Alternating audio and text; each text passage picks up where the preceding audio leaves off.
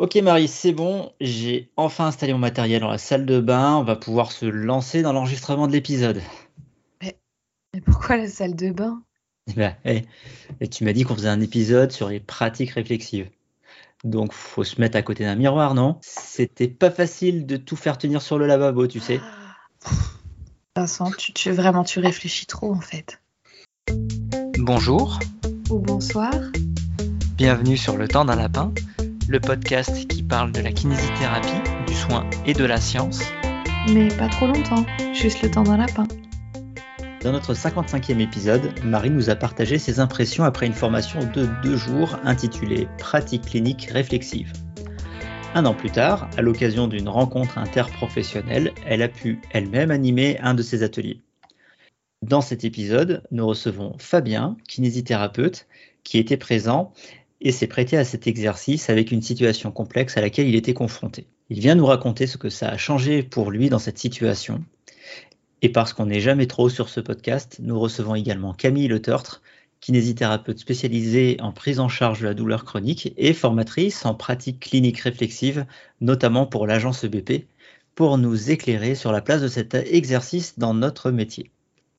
Bonjour tout le monde, bonjour Camille, Fabien et Marie. Bonjour à tous. Bonjour à toutes et tous. Bonjour tout le monde.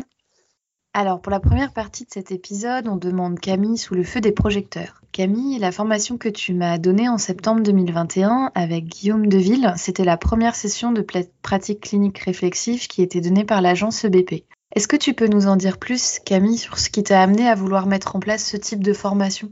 Oui, bien sûr. En fait, pour moi, je pense que le parcours, il a commencé euh, en 2018. C'est le moment où j'ai rejoint la NHS, donc c'est le système de santé publique anglais. Et ça signifie que j'ai commencé à travailler en équipe avec euh, beaucoup d'interactions au sein de l'équipe et avec un accès à de la supervision. Donc un accès à un espace euh, protégé pour discuter avec une personne plus senior que moi de cas cliniques qui me mettaient en difficulté. Et donc en fait, c'est l'idée vraiment de prendre du recul sur la situation, mieux la comprendre, mieux analyser ce qui s'est passé, identifier euh, quoi changer, euh, peut-être dans mon approche de communication ou, avec la personne.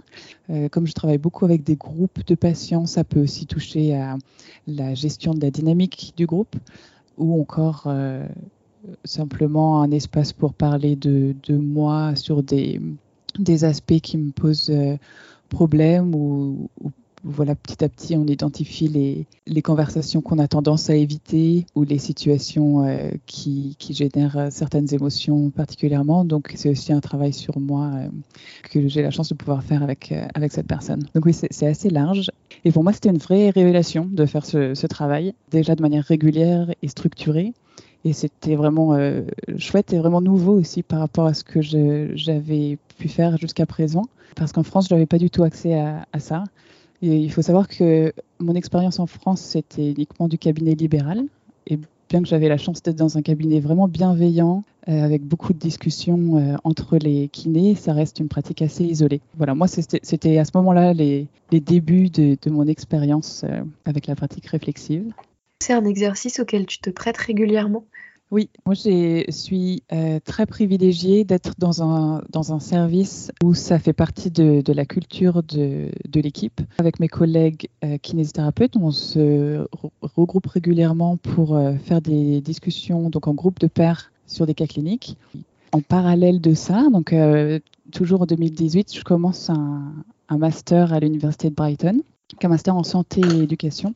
Et là, c'est vraiment l'aspect plus académique de la pédagogie. Et je commence à découvrir des théories d'éducation et entre autres la théorie de, réflexion. Donc pour ceux qui seront intéressés, euh, c'est des auteurs comme John Dewey et, Donald Schoen qui ont, commencé à écrire dessus. Et aussi la théorie d'apprentissage transformateur qui est pareil pour les curieux, euh, je renvoie vers Jack Mesiro. Ces idées regroupent le fait que les adultes euh, font des apprentissages profonds et durable en s'engageant dans un processus qui est actif, euh, qui part de l'expérience vécue, qui passe par une conscience de soi et par une revisite d'une situation vécue pour euh, bah, adopter différentes perspectives, explorer la complexité du moment, de l'expérience. Donc je me retrouve avec toutes ces nouvelles choses euh, dans ma vie et je suis assez émerveillée et un peu en effervescence sur tout ça. Et, j'en parle avec Guillaume. À l'époque, on était tous les deux en train de faire notre master à Brighton. Et lui me partage le constat qu'il fait via l'agence EBP, qui est que ben, beaucoup, beaucoup de kinés sont hyper motivés, font beaucoup de formations continues, s'engagent vraiment sur deux, trois jours de formation pour acquérir des connaissances théoriques. Malheureusement, sur le long terme, on ne sait pas toujours ce qui se passe et il n'y a pas toujours de changements significatifs. Et je pense que c'est surtout le cas quand on parle de choses en dehors de nos racines biomédicales, donc quand on parle de communication, de pratiques euh, biopsychosociales, où les challenges sont vraiment plus importants au niveau euh, individuel dans le changement. C'est le, début de, notre aventure avec les, ateliers de pratique réflexive et euh, voilà. Merci Camille. On en a un peu parlé dans l'épisode sur les lapins cordonniers et puis la dernière fois aussi quand on a parlé de pratique clinique réflexive. Moi, c'est quelque chose qui m'a interrogée assez rapidement. J'aimerais bien savoir, Vincent et Fabien, si vous deux, dans votre expérience euh, professionnelle antérieure, ce besoin, vous l'avez ressenti? Comment ça s'est passé pour vous deux? Quand j'étais euh, en libéral euh, au début de mon expérience professionnelle, j'étais assez isolé. Je suis progressivement parti dans le salariat pour euh, m'y être installé maintenant définitivement. Bizarrement, même en salariat, malgré le, temps de travail équipe, c'est quelque chose qui m'a toujours manqué. Et quand j'ai pu aborder ce manque avec mes différents collègues, il y avait beaucoup de réticence en fait. Il y avait régulièrement cette peur du jugement quand on l'amène. Alors c'est vrai qu'aujourd'hui je l'amènerai pas de la même façon parce que après avoir participé du coup euh, à cette session grâce à vous euh, quand on s'est rencontrés, il y a eu beaucoup de bienveillance à chaque fois qui, ont permis de guider en fait les échanges et les débats et aussi le fait de rappeler qu'on on ne jugeait pas en fait l'aspect euh, technique mais qu'on était là pour construire ensemble une réflexion pour permettre euh, à la personne de, trouver des solutions.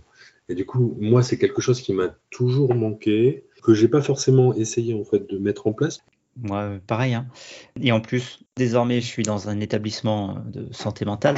On n'a pas ce genre de temps. Il y a des réunions cliniques qui sont pas du tout organisées euh, telles que peut être la pratique réflexive. Je pense qu'on a encore un peu de chemin à faire.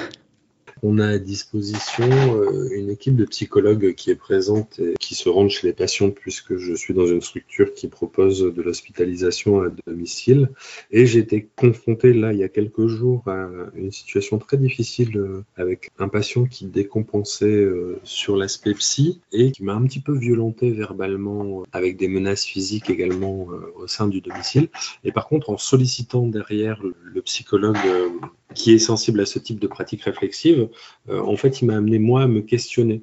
Ça m'a beaucoup aidé et du coup, j'ai trouvé ça appréciable. Bah, je vais en profiter, Fabien, pour faire la transition parce que nous, on s'est croisés à l'occasion euh, d'un atelier de pratique réflexive que moi j'ai animé dans une rencontre interprofessionnelle. Et c'est toi qui as proposé un cas.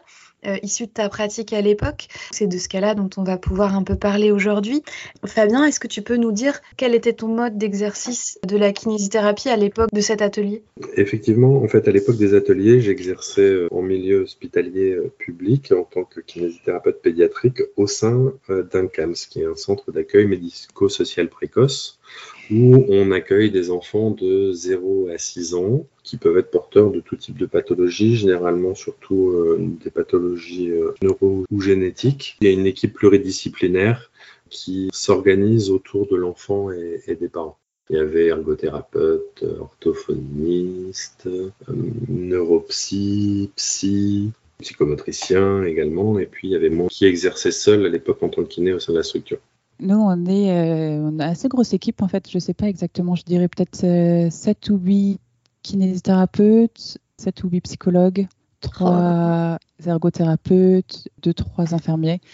Et on est vraiment une petite bulle, il faut l'avouer. C'est pour ça qu'on est très protégé. On a des interactions avec euh, des consultants, donc des médecins et des chirurgiens font pas exactement partie de l'équipe. C'est quand même on travaille euh, de manière séparée et indépendante. Donc Fabien, tu t'es proposé euh, presque au dernier moment pour partager un cas. Est-ce que euh, à ce moment-là, tu avais des attentes en particulier? Est-ce que tu peux nous décrire un petit peu euh, le cas que tu as choisi de partager? Alors évidemment, on le rappelle, comme on est sur le temps d'un lapin, tout ce dont on parle ici et tous les patients dont on parle, soit ils ont donné leur accord pour qu'on en parle, soit le cas est anonymisé, donc normalement, vous n'êtes pas censé pouvoir reconnaître la personne en question.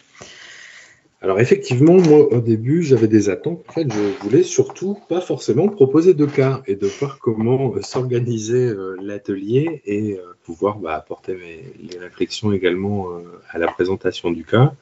Et puis, j'ai pensé à un enfant avec qui j'avais des, des, grosses difficultés d'approche. Je me suis dit en fait que ce cas n'était pas assez complexe techniquement pour pouvoir en parler à l'atelier parce que euh, c'est un enfant en fait que je pouvais moi pas approcher et mes collègues également. Et on était euh, au bout de plusieurs mois de prise en charge et c'est un enfant qui restait euh, collé au bras de, de sa maman et dès l'instant où il en était décollé, même pour quelques instants, c'était des, des hurlements et des pleurs qui étaient très présents pour l'enfant, donc il y avait une vraie souffrance de la part de l'enfant, et il y avait du coup une, souffrance qui s'engendrait tout de suite euh, sur la maman, et du coup même pour faire le bilan, euh, c'était vraiment très très très compliqué. Le premier travail était vraiment un travail d'approche euh, de la maman et de l'enfant. Alors je parle beaucoup de la maman alors qu'il y a une unité familiale, mais on ne voyait que la maman techniquement, c'était pas forcément euh, intéressant sur l'aspect kiné en lui-même. Mais euh, après, je me suis dit, je vais quand même me lancer. Et finalement, euh, ça a quand même été très intéressant pour, pour la suite dont je vous parlerai tout à l'heure. Est-ce que tu peux nous préciser un petit peu la situation de cet enfant à ce moment-là? Du coup, je présentais des difficultés de prise en soin d'un enfant qui a eu une histoire de vie qui a commencé dès la grossesse, qui a été difficile à la fois euh, bah, pour l'enfant et à la fois pour l'unité familiale. Ça, on l'a su au fur et à mesure euh, de la prise en soin, mais en fait, il faut bien concevoir le, fait que dès l'instant où on posait, ne serait-ce où on approchait nos mains sur l'enfant, euh, l'enfant partait en épistotonos, pleurait, hurlait, et du coup la maman refermait ses bras autour de cet enfant, si bien qu'on ne pouvait absolument pas l'approcher. Est-ce que tu peux définir le terme épistotonos, c'est ça? Épistotonos, c'est quand euh, l'enfant va se mettre en hyperextension complète. Donc il se bascule en arrière, quoi. Et en fait, c'est une famille euh, où il y avait euh, pendant la grossesse en fait un suivi assez, assez présent parce qu'il y avait un retard de développement intra-utérin une souffrance fétale, un emballement cardiaque en fait de l'embryon et ils ont, été obligés de déclencher l'accouchement par césarienne à 30 semaines d'aménorrhée. D'accord. Du coup, cet enfant, quand tu l'as rencontré, il avait quel âge? Quand j'ai commencé euh, à l'accueillir euh, au sein de la structure, il avait 6 euh, mois et demi, 7 mois. D'accord. Et au moment où on a fait l'atelier? Ça faisait un peu plus d'un an que je le prenais en soin, donc quasiment deux ans, pardon. Et à ce moment-là, euh, tu n'avais toujours pas pu faire de bilan, il euh, n'y avait pas du tout, euh, pas du tout de contact possible avec cet enfant. Pendant quasiment un an, il n'y a eu aucun, quasiment aucun contact physique avec l'enfant. C'était absolument impossible, alors que c'était un enfant qu'on recevait quand même chaque semaine, que ce soit les, psychomotriciennes ou, moi-même, sauf quand la maman a annulé des séances, ce qui pouvait arriver au moment où on a commencé euh, à avoir un contact avec l'enfant, euh, cette famille a été frappée par un accident. Ça a suspendu les séances, bien évidemment, et euh, de nouveau, on était revenu complètement en arrière. Donc ça, c'était quand même quelques semaines avant l'atelier. Cet enfant présentait un handicap moteur, c'est ça? Une paralysie cérébrale, mais euh, assez, euh, assez marquée, avec une très forte spasticité, avec des déformations euh, dès le départ liées à cette spasticité, et aucune motricité quasiment spontanée. En tout cas, aucune motricité libre, si ce n'est cette épistotonos et les spasmes musculaires que l'enfant pouvait vivre. Du coup, en fait, on est sur un petit garçon de deux ans dont l'histoire a été relativement compliquée dès le ventre de sa maman et qui, euh, à ce stade, n'a pratiquement pas de motricité euh, libre ou en tout cas spontanée. Donc j'imagine qu'il ne s'assoit pas, qu'il ne euh, peut-être n'a pas forcément beaucoup d'échanges avec les gens autour de lui, qui ne évidemment ne se met pas dès L'alimentation, ça devait pas être facile non plus, c'est ça? Exactement. Bah, les seuls contacts qu'il y avait, c'était avec la maman. D'accord. Donc, dès l'instant où il y avait cette perte de contact avec la maman, au moins cette perte de contact visuel, c'est un enfant qui se mettait en opposition complète euh, à tout échange et du coup euh, à tout consentement qu'on pouvait lui proposer dans nous, notre approche. Et en même temps, pour vous, il y avait des possibilités de faire quelque chose qui lui permettrait d'avoir un peu plus de mobilité, un peu plus de liberté dans ses mouvements Exactement. En fait, c'était difficile parce que euh, on sentait qu'il y avait euh, des possibilités euh, d'amélioration fonctionnelle s'il y avait un étayage quotidien et du coup une guidance qui pouvait être apportée à la maman et du coup transmise derrière à la famille avec une stimulation régulière. Et en fait, c'est quelque chose qu'on parvenait pas du tout à faire et du coup, il y avait une vraie frustration qui était liée à ça très souvent, en fait, moi, je, me suis dit, mais j'ai trop envie de demander à la maman de sortir. Alors, je sais que c'est pas bien, hein, mais ça m'arrivait de le ressentir et de le penser, de me dire, mais en fait, laissez-moi travailler, chose que je n'ai jamais faite, mais j'avais quand même ce sentiment qui m'était renvoyé de me dire, on ne peut pas approcher votre enfant, je ne peux pas poser mes mains sur lui. Quand je vous parle, je sens qu'il y a qui a les oreilles qui se ferment. Euh, en fait, voilà, ils étaient dans un cocon tous les deux qu'on ne pouvait pas approcher, dans lequel on ne pouvait pas rentrer. Ça crée vraiment une frustration super importante. Et puis avec euh, le constat de se dire, mais en fait, il y a une perte de chance euh, qui est majeure, qui est majeure pour l'enfant. Alors merci Fabien euh, d'avoir partagé euh, ce cas avec nous. Vincent, est-ce que tu te souviens de ta réaction au début de l'exercice quand tu as entendu, quand on a fini de préciser euh, la situation clinique que voulait partager Fabien avec nous? Qu'est-ce que tu en as pensé? Bah, c'était, très compliqué. Il en parlait avec une, certaine émotion, bah, un peu comme, comme ce soir. C'était assez difficile de, se retenir, de tout de suite sortir des, il faudrait que tu fasses ci, il faudrait que tu fasses ça. Tu vois, c'est marrant que tu dises ça parce que pour le coup, je vais rebondir et je vais demander à Camille, mais j'ai plutôt l'impression que globalement, au tout début euh, des ateliers auxquels j'ai pu assister, il y a toujours euh, une idée que qu'on est dans l'impasse. Et globalement l'envie un peu péril de dire euh, bah dis donc il est dans la merde quoi. Ça ça va pas être facile. Là pour le coup c'est un cas qui est relativement difficile. Camille euh, toi est-ce que c'est quelque chose que tu croises fréquemment des, cas difficiles euh, en pratique réflexive? Oui, tous les cas sont difficiles, donc c'est une question qui est simple à répondre. Là, en écoutant Fabien, oui, moi, ma, première réaction, c'est. Alors, déjà, moi, je travaille pas du tout avec des enfants et je sens mon niveau d'anxiété qui est monté euh, d'un coup parce que c'est un cas qui a l'air extrêmement, euh, extrêmement challengeant. Et euh, ce que j'entends, c'est que c'est un enfant qui, de par l'exercice en pédiatrie, euh, il y a un challenge d'amener une rééducation.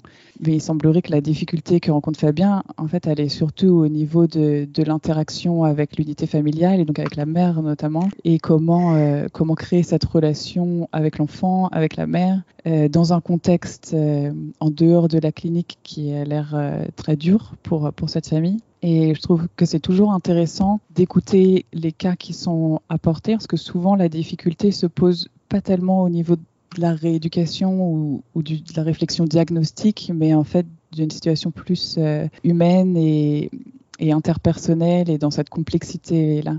Fabien, est-ce que c'était bien sur ces aspects-là que tu voulais utiliser le groupe pour réfléchir J'ai plusieurs fois eu en fait au cours de ma prise en soin avec cet enfant-là, ce sentiment de, mais en fait, tu n'as pas la bonne approche, tu sais pas comment lui parler, peut-être qu'elle n'a pas compris, peut-être que tu n'as pas dressé euh, les bons objectifs avec elle. Et en fait, à chaque fois, il y avait ce sentiment d'échec qui venait. Et du coup, je me suis dit, ben, je vais tenter le tout pour le tout. De toute façon, je suis dans une impasse depuis des mois et des mois avec cet enfant. Je peux toujours pas l'approcher. Peut-être que ça va débloquer. Ce sera la surprise. Et c'est ce qui m'a amené à présenter le cas. Et du coup, c'est vrai que pour le coup, euh, c'était pas vraiment sur l'aspect technique, mais euh, sur l'approche euh, de toute façon qui euh, bloquait déjà tout le reste derrière. Finalement, la technique, tu n'avais pas du tout l'espace pour euh, la mettre en place, puisque Exactement. le blocage, enfin, je trouve ça intéressant parce qu'on parle beaucoup du consentement, et puis là, en théorie, tu avais le consentement de la maman, puisqu'elle Oui. amenait son enfant en soins, mais en fait, malgré tout, tu pouvais pas du tout travailler avec cet enfant. Exactement. En fait, il y avait une implication de, de sa part, et pour autant, en fait, quand elle venait en soins, on ne pouvait quand même pas l'approcher. En tendant des perches de temps en temps, en lui proposant en fait de, de- de s'ouvrir quand elle en avait envie, hein, puisque c'était jamais imposé de notre part. Pour autant, ça fonctionnait pas. Et du coup, il y avait une vraie, vraie frustration avec des vraies pertes de chance, euh, et du coup, une vraie souffrance de la maman et une vraie souffrance de son enfant. Et de l'équipe par rapport à l'impuissance aussi, j'imagine, parce qu'il n'y a pas que toi qui a dû être euh, remué par cette situation. De la majorité de l'équipe, en effet. Fabien, je trouve que bah, déjà merci beaucoup de repartager ça avec, avec nous. Et je trouve que c'est un excellent exemple des discussions euh, qui a amené dans ce genre de groupe de réflexion. Parce que le point de départ, en effet, c'est ton ressenti à toi d'être bloqué. Et, c'est là que les discussions vont être très riches euh, dans le groupe. C'est pas une discussion sur un raisonnement diagnostique ou sur un, un algorithme biomécanique pour trouver une solution. C'est vraiment un point de départ sur je ne sais pas quoi faire, euh, je, suis bloqué avec ce patient, j'ai de la frustration. Exactement. Et, et cette dimension du clinicien, en fait, qui est vraiment sur la table, euh, qu'on qu'on va, qu'on va explorer pour trouver des avenues euh, de- d'action possibles. Voilà, Ah c'est oui, un parce que très du, très bon du exemple. coup, en fait, chaque, chaque séance était euh, une souffrance pour tout le monde finalement. C'est-à-dire que c'était une souffrance euh, pour la maman qui avait fini par m'expliquer qu'en fait, à chaque fois qu'elle venait en soins, Elle prenait des cachets avant de venir sur la structure. on imagine déjà la violence que c'était pour elle d'avoir euh, bah, ce besoin en fait qu'elle a réussi à verbaliser à un moment donné, de se dire bah ouais, mais si je vais à mes séances, il faut obligatoirement que je puisse me sentir un peu mieux, parce qu'il y avait une vraie angoisse en fait qui montait sans qu'elle puisse euh, expliquer euh, ce- cette sensation. Et du coup, moi, il y avait la violence de ne pas pouvoir approcher l'enfant, de pouvoir absolument rien faire, de ne pas pouvoir approcher la maman non plus. Et, euh, et il y avait la violence qui était aussi du coup subie par l'enfant. Personne n'était bien et l'enfant n'était pas bien également. C'était un blocus, quoi, et avec une grosse frustration et, et des grosses difficultés pour tout le monde. Et est-ce que toi, il n'y avait pas un sentiment, euh, même presque de, violence intérieure en toi, cette envie de laissez-moi travailler, enfin, tu vois, quelque chose d'assez, euh, je vais pas dire brutal, mais euh, Complètement, mais il y a des fois où euh, il y avait cette, émotion que je, je- parvenais à sentir en moi qui montait.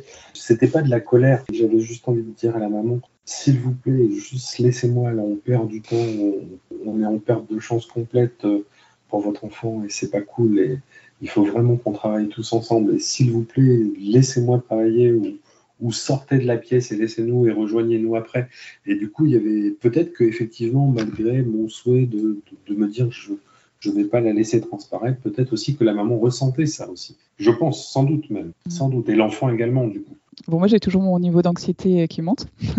je me demande, euh, pour, pour Vincent, du coup, qui, lui, est dans le moment de, de l'exercice, de l'atelier, avec, pour lui, il semblerait cette envie de proposer des solutions et d'avancer sur la, la problématique. Si l'idée, c'était donc de se retenir, de ne pas dire Ah, moi, j'aurais fait ça » ou « tu devrais faire ça », co- comment ça s'est passé pour toi, la, la suite euh, de l'exercice, Vincent?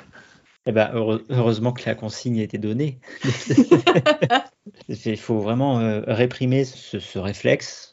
C'est un peu comme euh, un entretien motivationnel où on a un réflexe correcteur. Là, on, a presque un réflexe qui nous fait euh, avoir envie d'apporter des solutions. C'est euh, une situation qui est vraiment très très frustrante. Moi, j'ai pas tant ressenti de l'anxiété que de l- une énorme frustration par rapport à ce cas, parce que Fabien identifie clairement, le dit lui-même, hein, l'attitude de la mère est un frein et on, on a envie d'aller outre ça, alors que bah, on sait aussi que ce sera pas forcément une action qui va être bienveillante envers la mère et qui servira juste à euh, nous permettre à nous de réduire notre frustration et que ce sera pas forcément la meilleure des choses à faire pour tout le monde. Non, je partage pleinement ton opinion et j'essaie de me le dire assez fréquemment, euh, y compris dans ma pratique aujourd'hui, sur euh, pas mal de choses que j'ai pu lire, écouter, vous beaucoup également, euh, le temps d'un lapin, qui m'a poussé aussi dans une réflexion de me dire euh, si le, le patient ou l'entourage ne comprend pas, euh, est-ce que euh, je peux pas expliquer différemment? Je ne vais même plus me dire en fait, euh, est-ce que j'ai mal dit, est-ce que j'ai mal fait? Aujourd'hui, je suis dans une posture complètement différente et merci de m'avoir permis d'accéder à ça. C'est aussi euh, en partie grâce à vous de me dire est-ce que je peux faire différemment? Et quelle action ça va avoir de proposer cette façon différente de ce que j'ai pu faire précédemment. L'objectif d'un exercice ou d'un atelier de pratique clinique réflexive, c'est pas justement euh, de se poser la question est-ce que je peux penser cette situation différemment et donc après faire différemment? je sais pas si Camille, euh, tu confirmes. Oui, oui j'aime bien la façon dont tu le, dont tu le verbalises. En tout cas, c'est certainement pas une transmission hiérarchique de connaissances ou une solution de problème qui va vraiment juste dans un sens. C'est vraiment ça l'idée, en effet, de prendre du recul et adopter d'autres angles de, vue sur une situation qu'on n'aurait pas forcément explorée euh, de manière euh, instinctive. Je crois que dans cet atelier, on était 8 ou 9. On avait une sage-femme qui travaillait en PMI, on avait une psychomotricienne. Je crois qu'on devait avoir peut-être un infirmier ou deux. On avait quelques kinésithérapeutes, et puis on avait une ou deux personnes qui ne travaillaient pas du tout dans le milieu du soin et qui étaient invitées du coup à participer aussi. Est-ce que j'ai bon? C'est ça, ouais. Oui, c'est ça. L'objectif euh, pour moi, c'était aussi de voir euh, comment on pouvait faire émerger des solutions ou des ressources avec l'apport de personnes extérieures aux soins, de façon surprenante ou pas. Elles ont moins de difficultés à s'éloigner de la technique. Mon souvenir, elles ont eu des remarques très pertinentes, j'ai trouvé. Donc euh, ouais, je voulais savoir, Fabien, enfin on voulait savoir comment euh, donc tu t'es senti pendant cet atelier, comment ça s'est passé avec les retours des personnes, et puis est-ce que euh, d'emblée tu as pu toi générer des solutions du coup? L'atelier s'est très bien passé. Il y a eu un, encadrement qui était excessivement bienveillant, avec un rappel en fait des contours qui étaient bien présents et qui étaient répétés sans cesse dans la bienveillance et de dire euh, s'il y a la moindre gêne, euh, s'il y a le moindre sentiment euh, qui peut être dérangeant, eh ben on peut arrêter ou on peut faire une pause. Et ça a été beaucoup répété. Même au début, je me suis dit, mais c'est quand même vraiment répété beaucoup. Non, ça s'est très bien passé. J'avais pas Moi, j'avais pas d'appréhension particulière.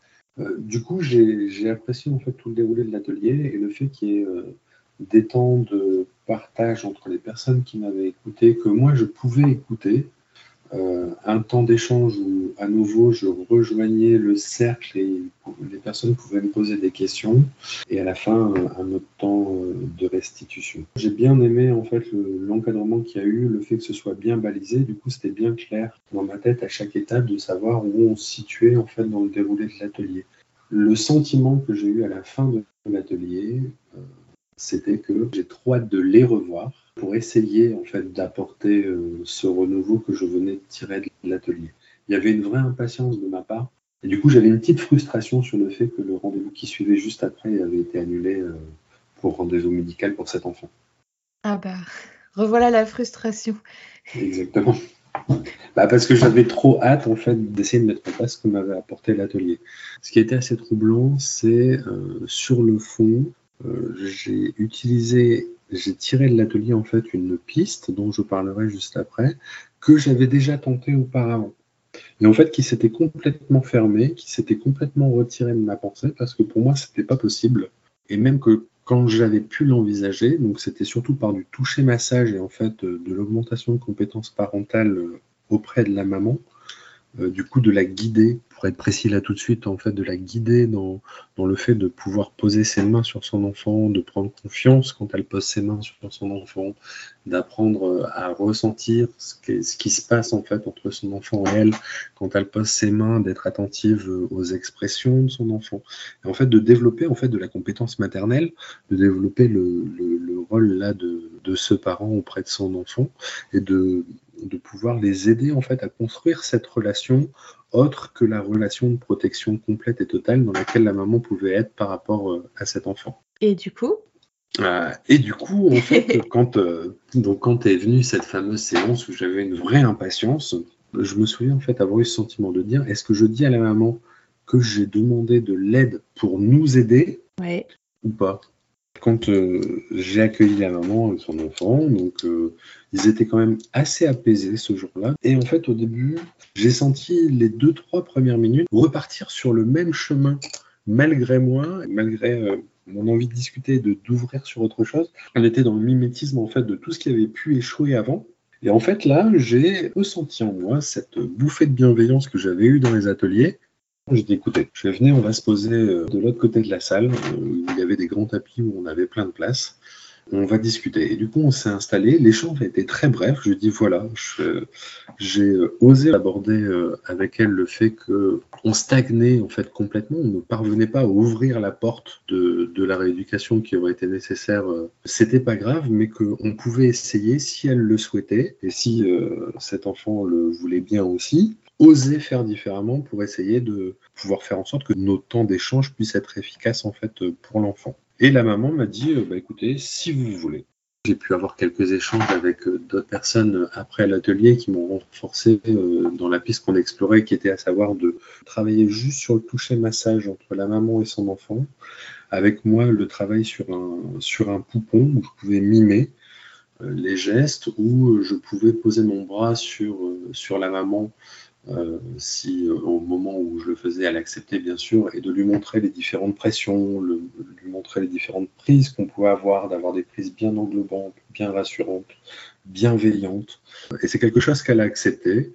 Et du coup, c'est quelque chose qu'on a fait tout de suite, sans qu'on ait le temps en fait de réfléchir plus que ça. On a dit bah allez, on se lance. Je vais chercher un poupon. La maman euh, a installé son enfant sur elle au début, et puis on a commencé comme ça. Du coup, cette séance s'est très bien passée, donc gros sentiment de satisfaction. Sur la deuxième séance, en fait, elle a tout de suite pu, alors que c'était quelque chose qui n'avait jamais été possible, poser son enfant sur le dos. Et ça, c'était une vraie victoire. C'est elle qui m'a regardé, elle m'a dit, mais euh, en fait, mon enfant, là, est sur le dos, il pleure pas, il se spamme pas, il est complètement détendu. Et à partir de là, bah, c'était un vrai soulagement, une vraie victoire, parce que déjà, ça veut dire qu'on pouvait, à l'intermédiaire de la maman, amener une détente en fait à cet enfant, alors que ça faisait des mois et des mois et des mois et des mois qu'on l'avait vu sans jamais aucun moment de détente. C'est-à-dire que c'était un enfant qui était sur le qui-vive en permanence, sans cesse en pleurs, sans cesse euh, en tétanie, en immobilité.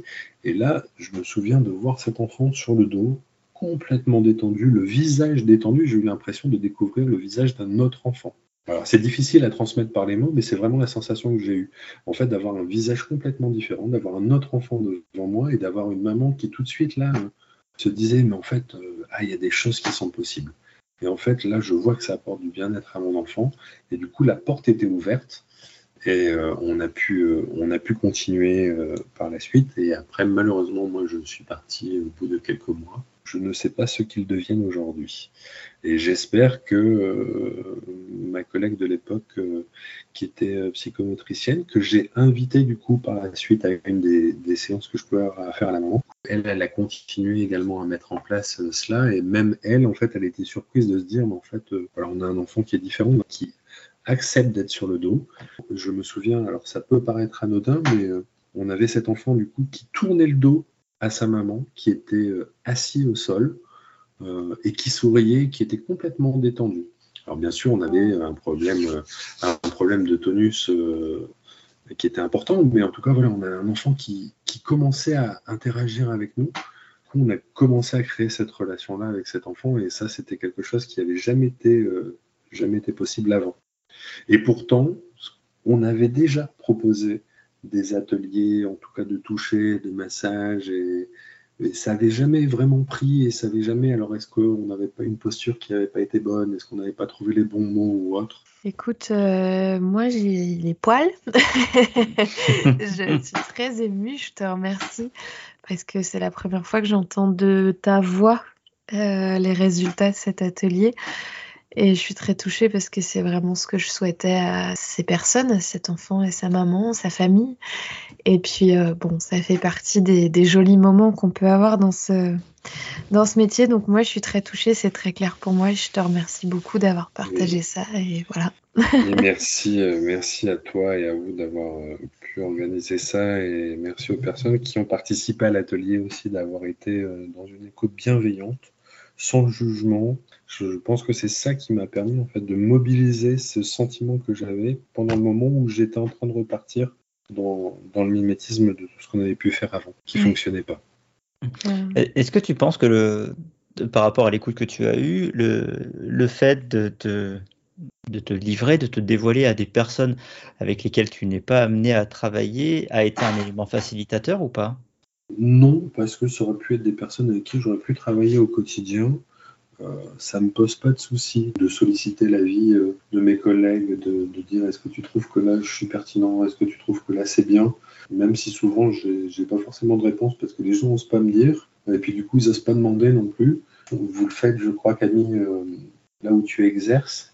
moi, c'est quelque chose que j'aimerais bien avoir et pouvoir mettre en place aujourd'hui où j'exerce. Mes collègues, eux, avaient plus de, de réticence je pense que ça soulève un point vraiment crucial de, la pratique clinique réflexive, qui est euh, le cadre dans lequel ça se passe, parce que ça peut très vite être un cauchemar en fait s'il n'y a pas euh, ce principe d'entraide, de non-jugement, parce que dans ces cas-là, comme tu le dis, on amène une vulnérabilité, euh, on se livre euh, nous en tant que cliniciens avec les émotions qui, qui surgissent quand on est avec les patients. Ça, ça peut être un cauchemar si le cadre n'est pas bien posé euh, pour travailler ensemble dans les deux sens. C'est-à-dire que ça peut empêcher la personne qui présente un cas d'être complètement honnête et donc de, de, de, travailler de manière efficace sur la réflexion, comme ça peut empêcher les, les autres participants de donner un retour honnête aussi, mais constructif et voilà, ce cadre, il est extrêmement, extrêmement important et, et ça me fait très, très chaud au cœur d'entendre que euh, Marie, euh, tu as, as, fait ça de manière euh, bah, extrêmement réussie. Enfin, ça a l'air d'avoir été très puissante. Donc je ne sais pas comment les autres ont ressenti, mais en tout cas, moi, j'ai vraiment ressenti de la bienveillance à tous les instants et aussi cette possibilité de dire à tout instant, bah, stop en fait. Là, ça va trop loin pour moi, ça va trop loin par rapport à mes capacités. Euh, et je trouve ça en fait bien de pouvoir permettre aux, personnes euh, qui peuvent avoir euh, une vulnérabilité, à montrer leur vulnérabilité, de pouvoir avoir cet échappatoire. L'autre groupe qui pratiquait également, j'ai un peu navigué entre les deux, qui était animé par, Benjamin. par Benjamin.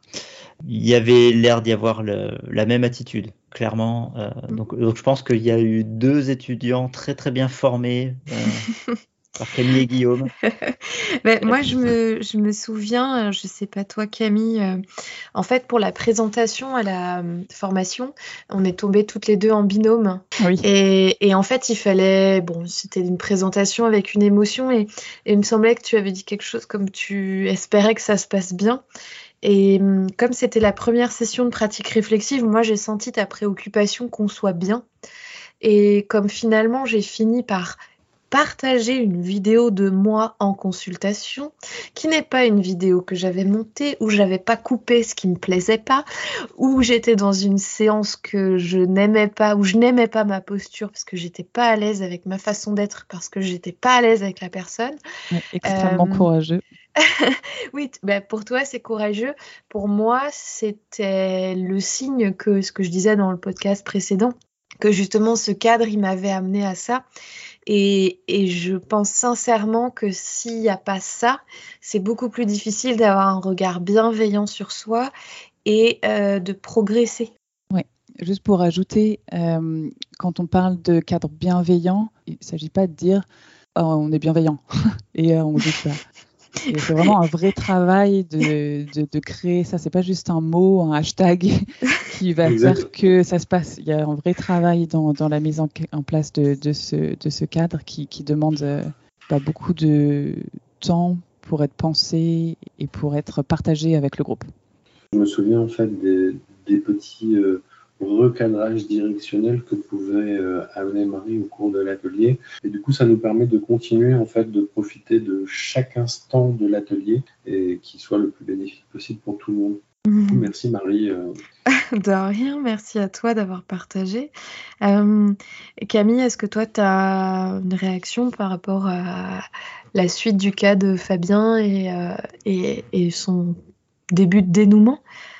Je pense que ce, raconte euh, Fabien, c'est très touchant parce qu'on sent vraiment que ça l'a transformé lui en tant que, que, clinicien d'avoir pu aider ses patients, cette famille. J'aimerais bien partager euh, le sourire qu'a eu la maman quand elle a vu que euh, son enfant pouvait s'installer sur le dos sans se pâmer, sans avoir peur, à être complètement détendu. Et je me souviens, ça restera marqué un long moment du sourire et de la détente qu'il y a eu sur le visage de cette maman. Et je me souviens avoir regardé l'enfant à ce moment-là, qui regardait sa mère, et on sentait qu'il y avait euh, quelque chose qui, qui était en train de s'évacuer, vraiment, euh, vraiment tant de tension, et là on sentait une vraie connexion qui n'était pas euh, guidée par tout ce qu'il y avait pu y avoir avant. Je sais pas si c'est parce qu'on se connaît un petit peu, mais ça s'entend dans ta voix quand même. Ce que je trouve assez frappant là, dans, dans, dans l'histoire de Fabien aussi, c'est la façon dont tu dis, Fabien, que la première réaction quand tu as revu cette famille, c'est finalement de retomber un peu dans les schémas euh, déjà instaurés et de refaire un peu la, même chose. Et cette prise de conscience sur le moment de ce qui se passe et de réussir à dire il est en train de se passer ça, c'est pas ce que j'ai envie de faire, euh, j'ai d'autres choses à mettre en place et de réussir à, à, se rendre compte de ça sur le moment et de mettre un changement, je trouve que c'est hyper euh, intéressant parce qu'en effet, on a des habitudes qui sont très fortes et euh, le travail de la réflexion, c'est vraiment ça aussi, c'est de réussir à, s'observer soi-même dans le moment et de potentiellement faire le choix de, de faire autrement euh, si c'est plus pertinent par rapport à nos objectifs. Je me souviens parce que je m'étais préparé en fait euh, à leur venue. Je me suis dit je vais pas leur imposer. Je savais pas en fait comment proposer la chose. Et en fait très naturellement en fait on a repris les mêmes biais. Et ça a été assez rapide. Hein. C'était au bout de 2-3 minutes. Mais je me suis dit mais, qu'est-ce que tu fais en fait? C'est pas pas du tout ce à quoi tu te prépares là depuis 10 jours où tu as vraiment envie de faire différemment. Et là tu es en train de faire la même chose. J'ai quand même proposé la même. J'ai dit écoutez, on va être clair. De toute façon pour l'instant ça fonctionne pas. Euh, est-ce que ça vous dit que je vous explique ce que j'ai pu vivre il y a quelques jours et qu'on fasse différemment?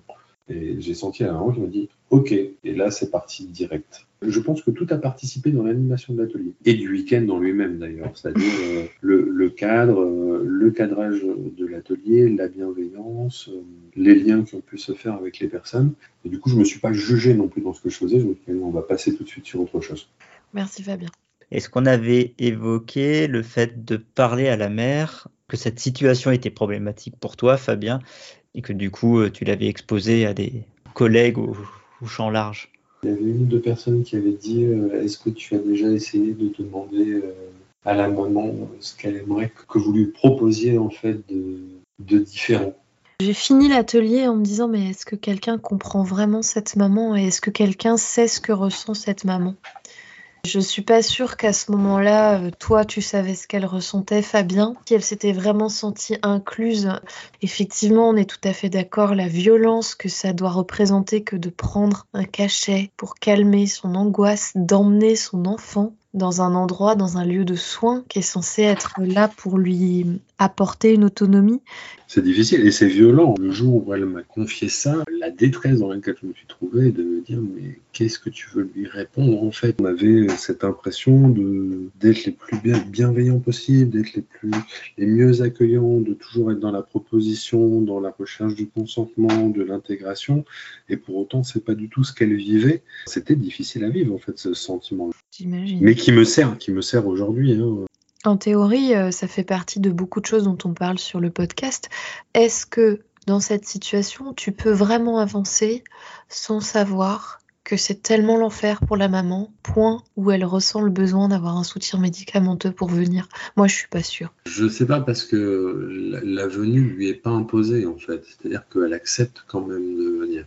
J'ai essayé en tout cas avec l'aval euh, du médecin de pouvoir proposer des fenêtres thérapeutiques, des pauses. Euh, j'ai même proposé de venir à la maison. Euh, et la maman, elle était quand même dans, cette recherche positive.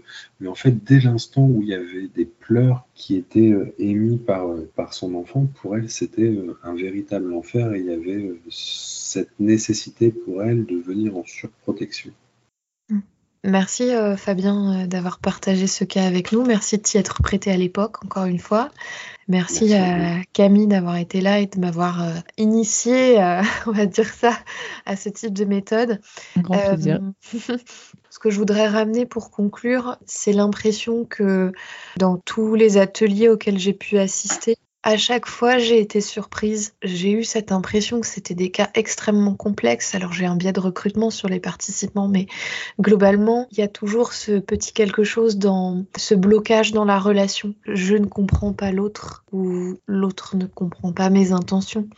Et dans des conditions toujours difficiles, soit avec des histoires de vie catastrophiques, soit avec des patients euh, avec qui on est en conflit de valeurs. Voilà, des situations qui appellent chez nous à des sentiments qui sont pas faciles à gérer. Et en fait, malgré tout, à chaque fois, le groupe a permis de faire émerger euh, une nouvelle façon de penser la situation et éventuellement euh, une nouvelle façon de voir ce qu'on avait fait jusque-là et des possibilités de faire autrement. Et ça, je trouve que ça donne énormément d'espoir. Alors, je sais pas si Camille, toi, tu es d'accord avec moi. Euh, oui. voilà. Et c'est là où je trouve que ça, ça vaut vraiment le détour.